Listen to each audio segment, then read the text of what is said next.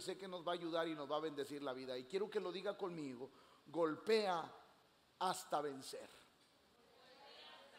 No, pues con esos ánimos lo van a noquear. Va de nuevo, una, dos, tres. Hay que golpear hasta vencer. Es decir, no podemos dejar las cosas a medias y vamos a ver por qué yo digo esto, golpea hasta vencer. Segundo libro de los Reyes, capítulo 13, versos 14 al 19. Vamos a narrar un testimonio increíble de lo que eh, eh, el, profeta Eliseo le pasó. El profeta Eliseo estaba en, en los últimos momentos de su vida. Escuche, y en los últimos momentos de su vida estaba haciendo una declaración profética. Es decir, nada de que los que somos llamados nos podemos jubilar. Va de nuevo. Nada que los que trabajamos para Dios nos tenemos que jubilar. No se puede. El día que Dios nos escoge, nos escoge hasta el último suspiro de la vida. El profeta Eliseo eran los últimos momentos de su vida y seguía proclamando. Ahora escuche lo que dice. Estaba Eliseo enfermo de la enfermedad que eso quiere decir que los pastores sí nos podemos enfermar. O sea, alguien piensa, ay, el pastor se enfermó de andar en pecado. No. No, no, un profeta, un pastor, también nos podemos enfermar. ¿Sí o no? La gente a veces no entiende, pero digo perdón por lo que voy a decir, pero pues de algo nos vamos a morir. ¿Sí o no? Entonces a veces a la gente se le hace raro, pero mire lo que dice la Biblia. Y estaba Eliseo enfermo de la enfermedad que murió. La Biblia no dice cuánto tiempo tenía Eliseo enfermo. A pesar de que estaba enfermo, la obra de Dios no se detuvo. Esa me gustó. O sea, aunque él estaba enfermo, no tenía pretexto para no venir a la iglesia. Aunque él estaba enfermo, seguía desarrollando lo que Dios le había dado. ¿Por qué? Porque recuerde algo, lo que Dios nos ha dado es eternidad. Nosotros los pastores, cada persona que sirve en el reino, tenemos algo que podemos transmitir y se llama eternidad. Porque nosotros no hablamos de algo temporal, nosotros hablamos de algo eterno. Por eso es importante, aunque Eliseo estaba enfermo, nunca dejó de hacer la labor que él estaba desarrollando. Pero escuche, y descendió a él Joás, rey de Israel, y llorando delante de él dijo, Padre mío, Padre mío, carro de Israel y su gente de a caballo. Para los que no saben qué era esta declaración, era una declaración de guerra. Es decir, el rey Joal le estaba diciendo, le, le, estaba diciendo a Eliseo en su lecho de muerte prácticamente, le estaba diciendo, Padre mío, Padre mío, carro de Israel y su gente de a caballo, necesito tener una guerra, pero necesito ganar. Es indispensable que yo vaya, os he enviado a hacer guerra. ¿Por qué? Porque ese ejército me va a invadir y si me invade puedo perder. Era una declaración de, de guerra. Escuche. Y le dijo Eliseo, toma un arco y unas saetas. Tomó él entonces un arco y unas, y unas saetas. Luego dijo Eliseo al rey de Israel, pon tu mano sobre el arco. Y puso él su mano sobre el arco. Entonces puso Eliseo sus manos sobre las manos del rey y dijo, escuche, abre la ventana que da al... Y cuando él la abrió, dijo Eliseo, tira. Y tirando él, dijo Eliseo, saeta de salvación de Jehová y saeta de salvación contra Siria, porque herirás a los sirios en Afec hasta... Mire lo que Dios dice, y esto era un acto profético, según la costumbre de aquellos tiempos cuando un rey iba a hacer guerra contra otro rey, lo que hacían es que aventaban una flecha sobre la ciudad o sobre el lugar que iban a atacar. Eso significaba una declaración de, de guerra. Eliseo que dijo, ok, quieres destruir a alguien, quieres pelear contra alguien, abre la ventana, tira la flecha y empezamos una declaración de, de guerra. Escuche ahora el verso que sigue porque es interesante. Luego dijo el rey de Israel, pon tu mano sobre el arco y puso él su mano, ok, vámonos hasta el 18. Y le volvió a decir, toma las saetas, las flechas, para los que no saben qué es una saeta. Toma las flechas y luego que el rey de Israel las hubo tomado, le dijo, golpea, golpea la tierra. Y él la golpeó tres veces y se detuvo. Entonces el varón de Dios enojado contra él, enfermo, pero enojón. Entonces el rey, entonces el varón de Dios enojado contra él, ¿por qué? Ahí va, ahí va, porque no estaba entendiendo el acto profético, no estaba entendiendo la palabra, la señal, no estaba siguiendo el camino profético que el profeta le estaba trazando. Es decir, el rey andaba en otras ondas. Dijo, dice la Biblia que solamente la golpeó tres veces. El varón de Dios se enoja contra él y le dice, al dar cinco o seis hubieras derrotado a Siria hasta no quedar ninguno, pero ahora solo tres veces derrotarás a... Solamente golpeó cuántas. Y hasta ahí se cansó, se detuvo. No sé cuál era la mentalidad de este rey, pero yo quiero decirle algo, iglesia. Nosotros tenemos que golpear hasta vencer. Va de nuevo. Nosotros los cristianos golpeamos hasta vencer. Porque el deseo de Dios es que la batalla que emprendemos la ganemos. Por eso Eliseo estaba enojado contra el rey. ¿Por qué no seguiste golpeando hasta derribarlo? Nosotros no podemos decir, pastor, ya me cansé, ya me cansé. Y hay otros que utilizan una frase muy espiritual para rendirse. Ay, pastor, ya que sea lo que Dios quiera. Es la frase espiritual más derrotada que el creyente puede hacer. ¿Sabe usted por qué? Porque Dios quiere darle la victoria y no podemos ceder hasta dar el golpe que derribará a nuestros gigantes. Por eso, escuche, Eliseo estaba enojado contra el rey porque decía, no has entendido. Eclesiastés 11:5 lo dice de esta manera, como tú no sabes cuál es el camino del viento o cómo crecen los huesos en el vientre de la mujer encinta, así. Y yo le quiero decir algo. Gracias a Dios porque muchas veces ignoramos la obra de Dios. Dile al que está a tu lado y ahora este que se le metió. Pero gracias a Dios que muchas veces ignoramos la obra de Dios. ¿Por qué, pastor? Ah, porque ahí le va. Si Dios te dijera, hijo, vas a cruzar ese desierto, pero mira, allá de aquel lado te esperan muchas bendiciones, mi hijo. ¿Usted qué diría? Pues aguantamos, le echamos, órale, vale la pena la guerra. Y así todos quisiéramos entrarle.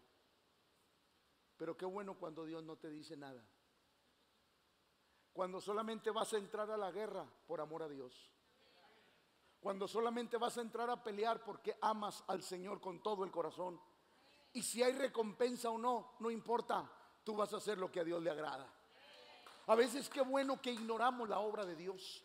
A veces qué bueno que Dios nos cierre el entendimiento para no saber lo que viene, porque así Dios sabe que yo peleo porque lo amo, no por la recompensa. Aunque las recompensas de Dios son buenas, es mejor servirle, adorarlo, glorificarlo por lo que Él es en nuestra vida. El Señor dijo, a veces no sabrás la obra de Dios, pero bien rápido quiero enseñarle cómo podemos vencer al enemigo, cómo dar, golpear la tierra hasta que nuestro enemigo, y al hablar del enemigo, no estoy hablando del compadre, de la comadre, de la cuñada. Al hablar de enemigo estoy hablando de emociones equivocadas en nuestra vida. Por eso la primera cosa que yo le quiero enseñar esta mañana es, enfócate. Dile a la persona que tiene al lado, enfócate por favor. Segunda de Reyes dice así que abrió la ventana que da al oriente y cuando la abrió él tiró la flecha y, Eliseo le dijo, enfócate hacia dónde va dirigida la guerra, la batalla, porque es importante enfocarnos. Mi amado hermano, ¿sabe cuál es el problema de la iglesia? Que se desenfoca. En lugar de ver a Dios, empieza a ver los problemas, las situaciones, como Pedro empezó a ver el viento, la tempestad y se desenfocó de Cristo, que tu vista, tu corazón, nunca se aparten del Señor. Hay que aprender a enfocarnos de la manera correcta. Ahora escuche esto, por favor. Las cosas espirituales se vencen. Va de nuevo, las cosas espirituales se vencen. Ahí va, ahí va, ahí va. Usted no puede vencer físicamente si no ha vencido espiritualmente. Ahí va, ahí va, ahí va. No, pastor, pues mire, hasta que yo no vea, yo voy a creer, pastor. Pastor, es que todavía me duele aquí, no creo que Dios me haya sanado. Pastor, es que todavía mi alacena estaba así, hasta no verla llena, pastor. Yo voy a creer que Dios me ha prosperado. ¿Quién te enseñó eso? Espero no haber sido yo. ¿Quién le enseñó eso? Las cosas espirituales primero se vencen en lo, luego la fe. Es por el oír. Y Hebreo lo dice de esta manera que primero tenemos que ver las cosas espirituales para que las cosas espirituales se vean en el mundo natural. En otras palabras, escúcheme, primero hay que vencer en lo espiritual. Señor, por tu llaga yo he sido sanado, aunque me siga doliendo, yo ya lo creí. Y como ya lo creí, va a suceder en mi cuerpo. Señor, yo creo que tú me vas a prosperar, aunque en la alacena no haya ninguna marucha, sé que tú me vas a prosperar, porque no he visto justo desamparado, ni hijo de su simiente que mendigue pan. Ya venciste en lo espiritual y muy pronto va a suceder en lo natural. ¿Alguien me está escuchando? Es decir, nosotros tenemos que aprender a vencer en lo porque la Biblia dice que hay que llamar a las cosas que no son como... Es decir, empezamos a vencer en el mundo espiritual. En el mundo espiritual usted y yo ya nos vemos más que vencedores. Cuando uno empieza a vencer, entonces empiezan a suceder las cosas. Escuche, muchas veces golpeamos y golpeamos la tierra, pero no usamos las armas correctas ni en el orden correcto. Primero se vence Luego, yo no puedo vencer algo en lo que no creo. Por eso es necesario primero poner nuestra vista y nuestra confianza en el Señor. Cuando aquel ciego Jesús le dice, ve y lávate en el Siloé, aquel ciego ya iba con la convicción de que al tocar el agua sus ojos iba a ser, iba a ser, iba a ser por eso cuando usted recibe una palabra en, la reunión, usted no debe de salir, ojalá y que se cumpla lo que Dios dijo, ojalá y que Dios ahora sí. No, usted debe de salir diciendo, Dios ya lo hizo. Porque ya lo creí, como ya lo creí, va a suceder en mi vida. Es decir, empezamos a ganar en el mundo espiritual. Por eso, segunda de Pedro 2.19 dice, les prometen libertad y son ellos mismos esclavos de... Porque el que es vencido por alguno es hecho esclavo del que. Es hecho esclavo del que. Ahí va. Por eso hay que golpear hasta ganar. Porque muchas veces nosotros somos esclavos, prisioneros de nuestras propias emociones. Ay, pastor. ¿No vienen de piel sensible? Ay, pastor. Otra vez volví a caer. Otra vez volví a caer, pastor. Y ahí está. Oh, está bien, hermano, déjeme una pues échele ganas. A las cuatro meses. Ay, pastor. ¿Qué pasó, hermano? Volví a caer. Otra vez, hermano. Otra vez, pastor. Dios ya no me quiere, pastor. No, Dios te sigue amando. Pero necesitas darle el golpe que mate esos deseos. Necesitas darle el golpe que mate esos deseos. Quizás le das un golpe y pelea. Ya no, ya no, ya no, maldito vicio, malditos, malditas cosas, ya no. Y en el nombre del Señor, pa, pa, pa, pa. Le das tres golpes y lo dejas mareado. Pero como no lo mataste, al rato resucita. Y te vuelve a agarrar. Porque no has dado el golpe decisivo que lo va a acabar. ¿Por qué crees que el Señor a través de Eliseo le decía al rey, ¿por qué diste tres golpes? ¿Por qué te rendiste? Porque los cristianos no nos rendimos. No, no, va de nuevo. Los creyentes no nos rendimos. Nosotros peleamos la buena batalla de la fe. Y si nos caemos, nos levantamos y seguimos peleando hasta dar el golpe certero que va a derribar las áreas de nuestra vida que no nos han dejado ser libres. ¿Por qué? Porque lo necesitamos. El apóstol Pedro decía esto, tú quieres ser libre, pero sigues siendo esclavo de tus emociones. Y mientras sigas siendo esclavo de tus emociones, no vas a poder salir de eso que te ha perjudicado toda la vida. Necesitas dar el golpe decisivo, necesitas pelear la buena batalla y decidir, de esta me voy a levantar y voy a salir más que vencedor. ¿Alguien me está escuchando? Qué tan importante es aprender a enfocarnos correctamente. Por eso hay que hacerle frente a las cosas que nos dañan y nos causan. El creyente no las hace a un lado, no se olvida de ellas, no se hace como que no están. El creyente, como luego dicen, agarra el toro por los... Y el creyente enfrenta, ¿por qué? Porque sabe que mientras tú no enfrentes eso, va a ser siguiendo va a seguir siendo el dueño de tu vida. Todas las emociones que no controlamos, las emociones que no dominamos, nos dominan a nosotros. Por eso es necesario enfocarte de la manera correcta para hacer lo que Dios quiere y a través de eso nosotros ser bendecidos. Escuche lo que le pasó a Josué. Josué, la primer ciudad que tenía que conquistar para entrar a la tierra prometida era Jericó. Jericó era la primer ciudad para tener acceso a la tierra de Canaán. La Biblia dice que de una manera milagrosa el poder de Dios cayó, las murallas cayeron. Josué hizo una, una gran guerra de tal manera que la ganó sin mucho esfuerzo. Siguieron su camino a la tierra prometida. Más adelante había una ciudad que se llamaba Ahí. Diga conmigo, Ahí. Esa ciudad era pequeña y Josué dijo, ¿para qué mando a todo el equipo? Con dos mil tienen para matar mandó dos mil soldados. La Biblia dice que sufrieron una derrota espantosa. Aproximadamente 36 soldados murieron del ejército de Israel. Y escuche lo que pasó.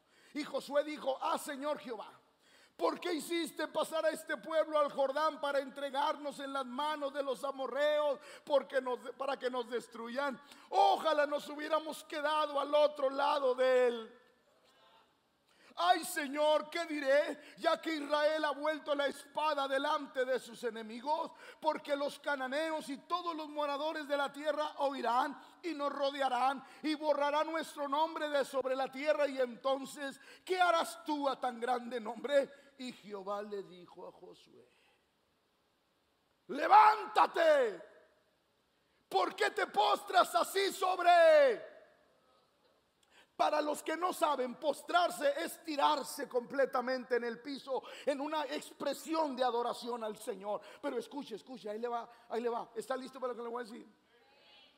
No todas las adoraciones le agradan a Dios.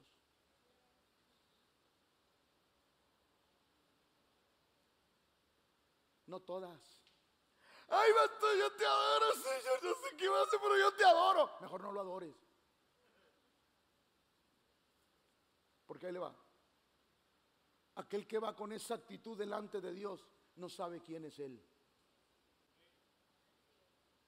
Porque aquel que va delante de Dios sabe que Él es el guerrero de guerreros, el Dios de todos los dioses, el rey de todos los reyes. Y va con una actitud de Señor, esta vez voy a ganar porque tú estás conmigo. Dios le dijo a Josué, levántate, ¿Por qué te postras de esa manera? ¿Por qué el enemigo te dio un golpe y caíste cuando debes de levantarte y seguir golpeando la tierra hasta ganar? Mi amado hermano, esta mañana yo quiero decirle, no se deje ganar. Golpee la tierra y golpela y golpela hasta que la área de su vida que le ha estado estorbando se muera. Alguien me está escuchando. ¿Por qué? Porque Dios le dijo a Josué, no me gusta tu manera de adorar, Josué. No me encanta lo que estás haciendo. ¿Por qué? Porque vienes a mí como un derrotado. Vienes a mí como alguien que necesita lástima. Y yo quiero decirte que si yo estoy contigo, nadie estará en contra de ti. El que hayas perdido una batalla no te vuelve un perdedor. Está aquí. El que pierdas una batalla no te vuelve un perdedor. Al contrario, te vuelve alguien con experiencia. Dios estaba enojado porque Josué se había desenfocado del llamado de lo que Dios quería hacer en su vida. Por eso me inspira el apóstol Pablo cuando le escribe a los filipenses y les dice, hermanos, yo mismo no pretendo haberlo ya alcanzado, pero una cosa hago, olvidando ciertamente lo que queda atrás y... Ahí va, ahí va. Extendiéndome a lo que está. Extendiéndome a lo que está. Ahí va, ahí va. Yo quiero que si usted cree lo que le voy a decir, no sé si arranque los pelos, de un gloria a Dios, un aleluya, le dé un puntapié al que tiene al lado. Ojalá y le haya tocado el que le cae gordo para que se desquite. Ahí va. Ahí va. Diga conmigo, extendiéndome a lo que está adelante. Dígame, ahora quiero que me conteste. Habrá momentos en que caminar y avanzar en las cosas de Dios es fácil. ¿Sí o no? ¿Le estoy hablando? Hay momentos en que caminar en la obra de Dios es fácil. Pero hay momentos que caminar en la obra de Dios requiere pelea. Hay momentos que caminar en la obra de Dios requiere pelea. Y nosotros como cristianos, nosotros como buenos cristianos, como buenos creyentes, ándale, dame.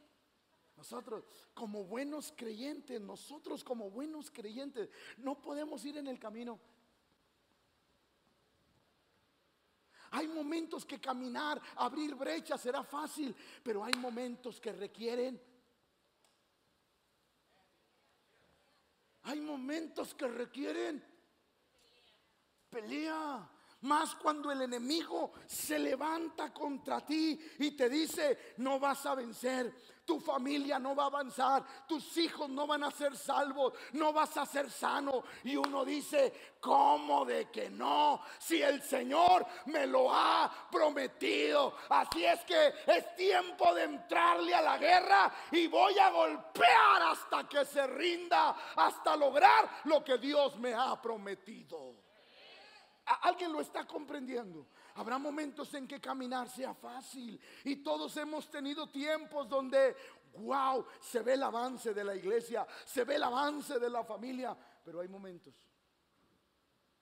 que el avance se ve a cuentagotas. ¿A alguien le ha pasado eso? Pues ahí va, no dejes de pelear. Va, no dejes de pelear. No se te ocurra, no se te ocurra y por más que he buscado las baquetas desde la mañana. No están pa. No se te ocurra, ay pastor, pégale al diablo. Ay no, pastor, luego se alebresta. Se collón. Si Dios dice, golpea la tierra, pues dale. Dale. ¿Por qué? Porque Dios está contigo. Porque tú has sabido lo que significa ser golpeado por el diablo. Ahora Él tiene que saber lo que significa ser golpeado por un hijo de Dios. No, alguien tiene que oír esto. Él tiene que saber lo que significa que un hijo de Dios se levante y le dé una paliza. ¿Por qué? Porque Dios lo dice. Necesito extenderme y a veces extenderme va a costar, va a doler, va, a ser sacrificio, va a tener que negarme a mí mismo, pero no voy a dejar de, no voy a dejar de, hasta que se logre. No le digan al cabo no están, ya, aquí le escondo, ya le escondí.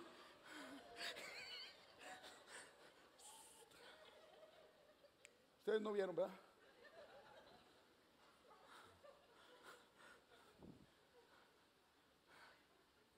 No voy a dejar de golpear hasta. No voy a dejar de golpear hasta. No te dejes vencer, hermano. No te dejes vencer.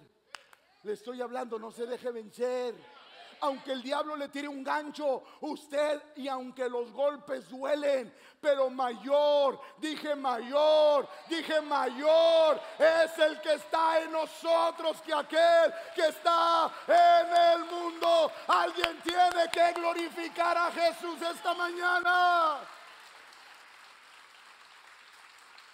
Sabe, me encanta porque el apóstol Pablo nunca se desenfoca, prosigo a la Nunca se desenfoca del objetivo, de la visión. Dios en esa meta quizás el camino va a ser fácil, momentos duros, momentos extremadamente duros, pero en todo el caminar Dios va a estar conmigo. Por eso es importante. Hebreos, el escritor de Hebreos nos recomienda y dice, puestos los... Ahí va, ahí va. Esta va gratis, no hay necesidad que me invite unos tacos de carne asada o unos de trompo que me gustan con el trompo bien doradito. Solamente le digo como un comentario, no crea que por otra cosa, pero solamente se lo comento. Ahí va. Hebreos 12:2. ¿Qué? Si la gente me quiere dar unos taquitos, ¿qué tiene? Hebreos 12:2 dice: Puestos los en él Ahí va, ahí va, eh, en el autor. ¿Quién es un autor? Uno que hace algo original. Uno que es el creador del contenido. Fíjese lo que dice. Puestos los ojos en el autor y consumador, el que termina. En otras palabras, si Dios te salvó, si Dios te puso en tu corazón levantar un proyecto, hacer un negocio, si Dios puso en tu corazón que tus hijos iban a estudiar en una buena universidad. Si Dios puso en tu corazón cosas grandes, te lo puso Él.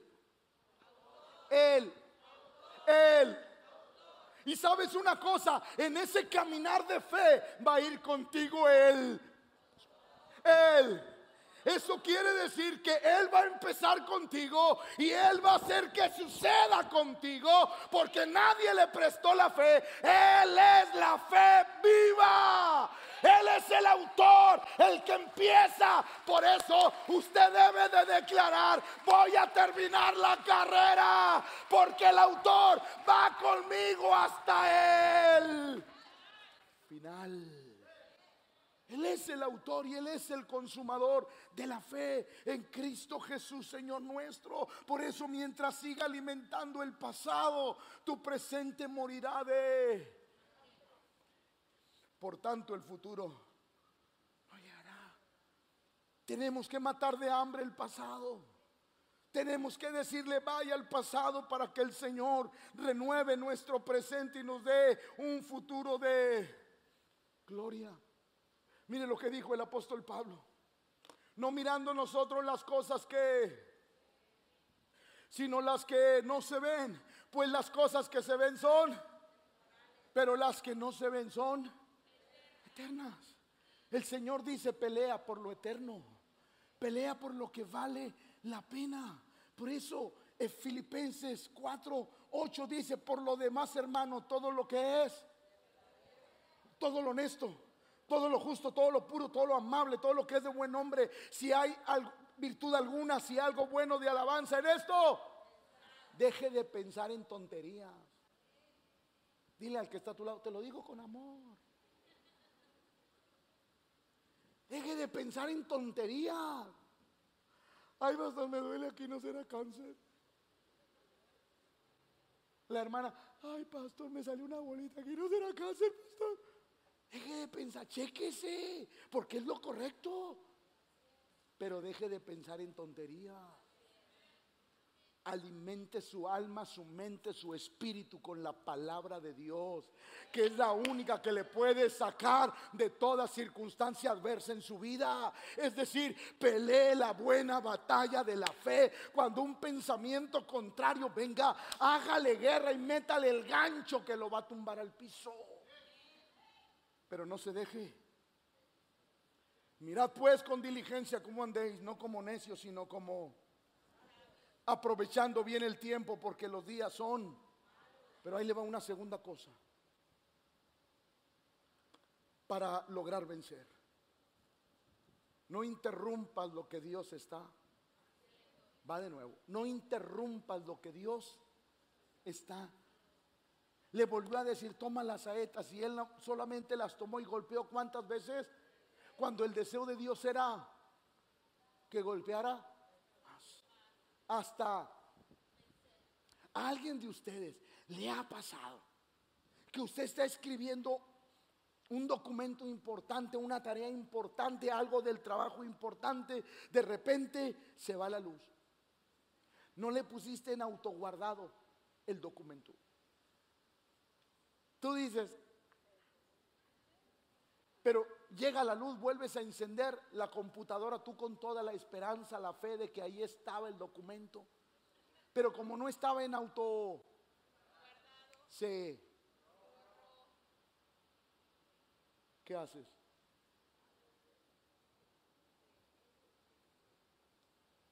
Hay que volver a. Hay que volver a. Pero siempre cuando empiezas, no empiezas con la mejor actitud. Porque ya ibas a terminar y tienes que volver a... ¿Sabe que hay mucho creyente que interrumpe el proceso de Dios? Que Dios le dijo, golpea cinco o seis veces hasta derrocarlo. Ay, no, ya me cansé, por eso ahí le va, ahí le va. Iglesia está aquí. Iglesia de verdad está aquí. Por eso ahí le va. Hermana, no interrumpas el proceso que Dios quiere hacer con tu esposo que no viene. Hay pastores que ya no vienen a la iglesia. Me sacaron la lengua ahí, pastor. Ya, no me saludaron, pastor. Ahí en la iglesia no hay amor, pastor. No hay amor, no hay amor. Y ya ve cómo es a veces la gente de trágica.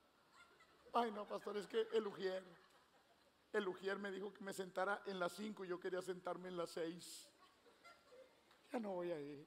Ya no voy a ir, pastor. Ya, ya, ya, ya. Me decepcioné de la iglesia. Ándele. ¿Usted qué se va? ¿Y usted qué obstaculiza el proceso que Dios estaba haciendo con su esposo? le estoy hablando. Ay, pastor. Mis hijos, pastor. Ya no voy a venir, pastor, a la iglesia. No, ya no me gusta cómo predica. Usted grita mucho y yo soy de oído sensible, pastor. Ya no va a venir porque mis hijos van a crecer traumados con tanto grito, pastor. Ya no voy. ¿Usted qué se va? Y Dios que corta el proceso que estaba haciendo con sus hijos.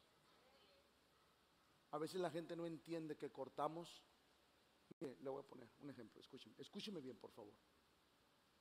Aquí hay familias que dejaron de venir a la iglesia y cometieron el peor error, que cuando sus hijos estaban chiquitos, se fueron. Y ahorita las familias están perdidas y los hijos andan por la calle de la amargura.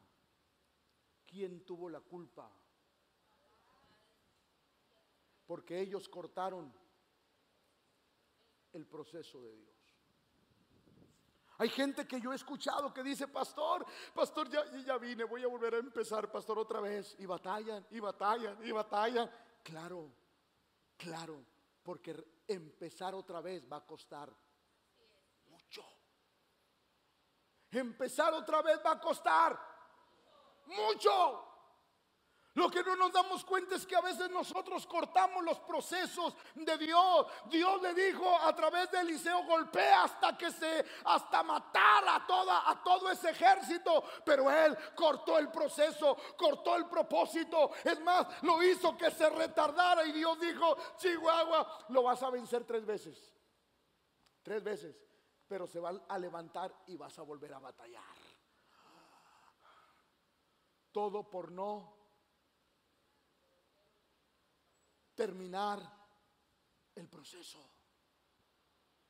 Dios le estaba diciendo algo profético. No dejes de golpear, por favor, no dejes de... Pastor, como que mis hijos ya no quieren venir a la iglesia, pastor, pero tú hiciste lo tuyo. Instruye al niño en su camino y aun cuando fuere viejo, no se apartará de ella. Y le quiero decir algo, iglesia, aunque ahorita puedan andar desviados sus hijos, están marcados por el reino de Dios y ellos van a regresar porque van a regresar, porque hubo un padre y una madre que hizo su labor, no se rindió ante las circunstancias.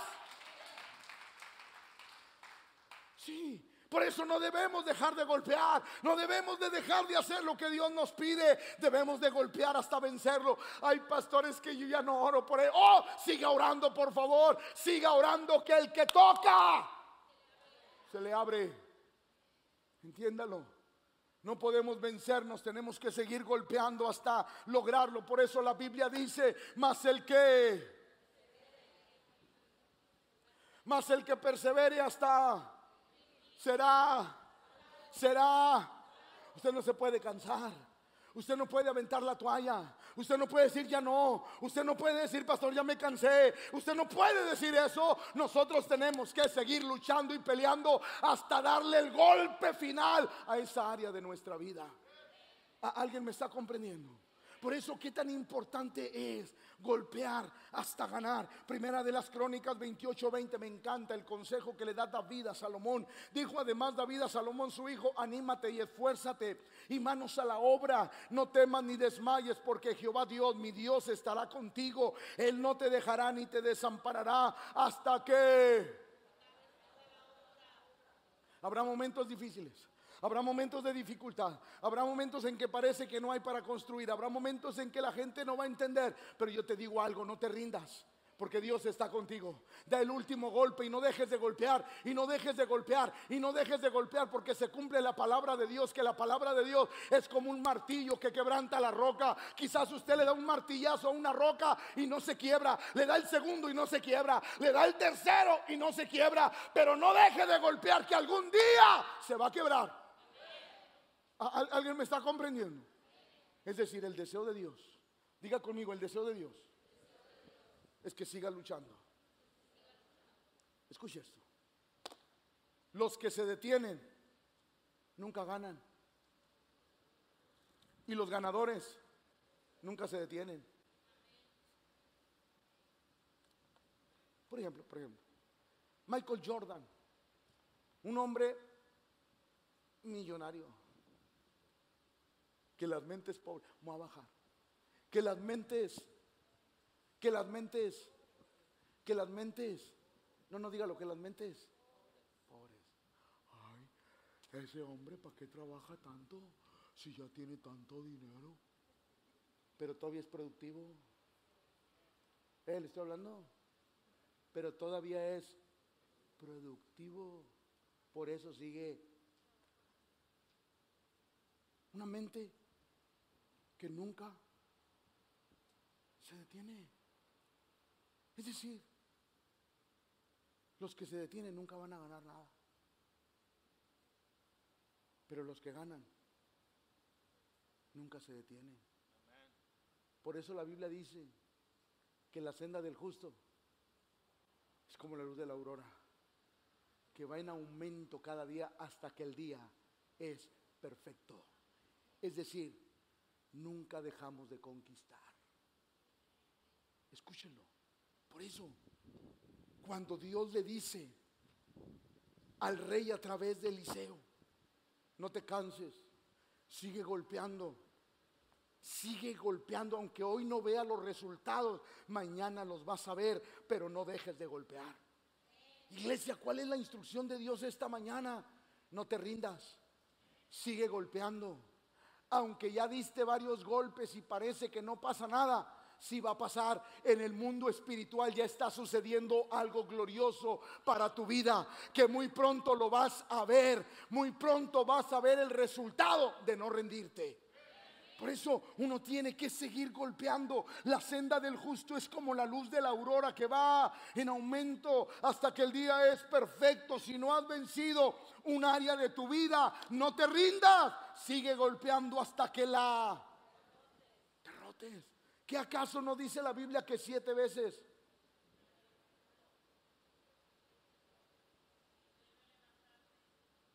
Siete veces cae el justo y siete veces Jehová porque ahí le va. Dios no aprecia a los caídos que se quedan caídos. Dios aprecia a los caídos que se quieren levantar. Aquellos que quieren decir, ¿sabes qué? Esta área de mi vida me ganó, me voy a levantar y le voy a hacer frente. Porque eso es lo correcto delante de Dios. A veces nosotros no comprendemos eso, pero ahí le va la última, la última golpea hasta. No, no, no, golpea hasta. Golpea hasta acabarlo. Si hubieras golpeado más, cinco o seis veces, hubieras derrotado a Siria hasta no quedar ninguno. ¿Cuál es el deseo de Dios? Que ninguna área de nuestra vida pueda más que nosotros. La Biblia narra un acontecimiento un, hombre llamado Goliat quería enfrentar al pueblo. El hombre tenía casi tres metros de altura, era un hombre impresionante y todos le tenían miedo. Pero se levantó un jovencito con una convicción en Dios. Ese jovencito solamente llevaba cinco piedras y una onda. Y escuche lo que pasó. Y metiendo David su mano en la bolsa, tomó de ahí una piedra y la tiró con la onda e hirió al filisteo en la frente. Y la piedra quedó clavada en la frente. Y cayó sobre, cayó de frente. Cayó sobre su rostro en tierra. Así venció David, David al filisteo con una onda e hirió al filisteo y lo mató sin tener David espada en su 51. Entonces corrió David y, y se puso sobre y tomando la espada de él, sacándola de su vaina, le acabó y le cortó con ella la... ¿Qué dijo David? ¿Se vaya a levantar este? ¿O no se vaya a levantar? Mejor le... Me aseguro de matarlo. Porque no quiero que me vuelva a hacer frente. Ahí va. Muchos de nosotros desmayamos a las áreas que nos hacen daño. Ahí está, ahí está, ya, ya está muerta. No, andaba de parranda. No, ya está muerta, ya acabé, ya. A los tres meses, pastor. Otra vez volví a caer, pastor. Otra vez. Sí, pastor, ore por mí, oramos. Te levantas, pum, le das una tranquila a esa área de tu vida la dejas media muerta, esa área de la vida. A los tres meses, venga, mándame. Volví a caer, pastor. Otra vez. ¿Y por qué? Pues volví a caer en lo mismo, pastor. Mientras usted siga desmayando esa área de su vida, usted toda la vida va a tener esos problemas. Las áreas de la vida que nos causan conflictos hay que matarlas. Va de nuevo. Las áreas de nuestra vida que nos causan conflictos hay que matarlas. No hay que dejarlas vivas ni sollozando, porque el día de mañana se levantan y se vuelven nuestros peores enemigos el Señor estaba diciéndole y el Señor puso ese, ese sentimiento en David. Ya lo viste medio muerto, acábalo de matar.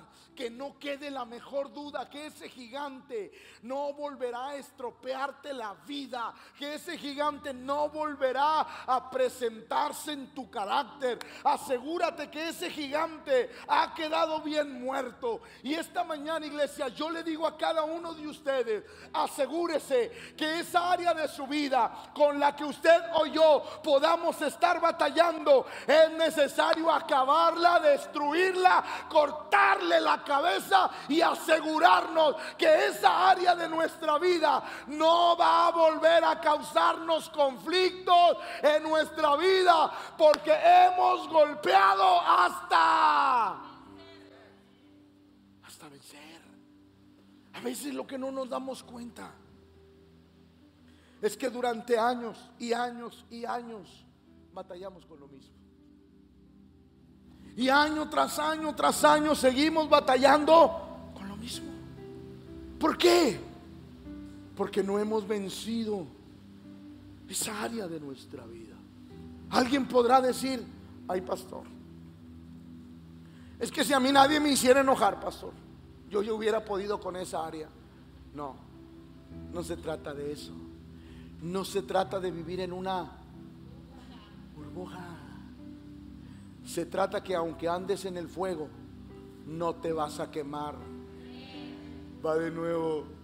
Se trata que aunque andes entre el fuego, no te vas a quemar.